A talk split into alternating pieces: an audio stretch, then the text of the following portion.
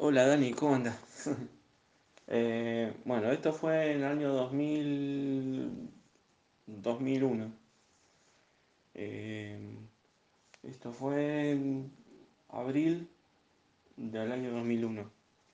Yo, yo trabajaba de cartero en Correo Argentino y hacía el reparto que hace Cabildo, de Dorrego hasta Pampa. Y yo hacía solamente la calle, iba por una mano y volvía por la otra. Tenía 21, 22 años. Y Y bueno, llegaban cartas documentos a un edificio en Cabildo 545, donde había eh, nombre, apellido Videla. Y yo nunca le di bola y yo seguía. Eh, un día tenía mucho trabajo y me toca llegar y nada, tocó el timbre y me, me dicen que, que, baja, que ahí bajaban, que vaya por el garaje. El garage un portón gris, eh, verde gigante de costado, corro en el portón, entro y de atrás, así en diagonal de un auto, atrás de una columna, aparece un señor de bigote y cuando miro la carta de documento decía Jorge Rafael Videla. Y levanto la vista y estaba el chabón parado ahí y me grita y me dice, dale, pendejo, hijo de puta, y la concha de tu madre, dame que te firmo. Yo, cartero, tenía el bolso del correo con las cartas en la mano, le alcancé la carpeta para que me firme con la lapicera, yo temblando cuando me di cuenta quién era.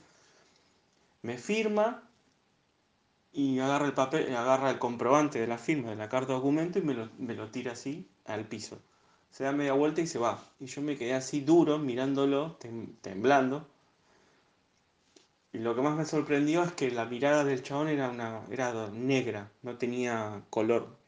Se veía negro, la mirada del chabón, los ojos saltones así negros, y me miraba fijo. En ningún momento pestañeó. Salí de ahí pálido, del cagazo que tenía. eh, y, en ese, y en esa época yo eh, militaba en el, militaba en el PTS y los martes y los jueves, ese era un día mar, ese era un día martes. Los martes y los jueves, de las cuatro y media hasta las cinco y media, seis, me iba a, abuelas ahí en Congreso, porque eran los días que estaba Estela de Carlotto y a veces me, tomaba, me ponía a tomar mate con ella. Y ese día me tocó, ese día estaba y tomé mate con ella y yo la miraba y no sabía si contarle o no. Nunca se lo conté.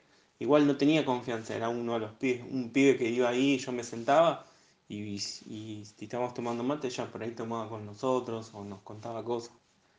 Bueno, esa es la anécdota que tengo. No la conté durante muchos años, hace ahora que tengo más de 40 años, que tengo 41, la, la, la conté.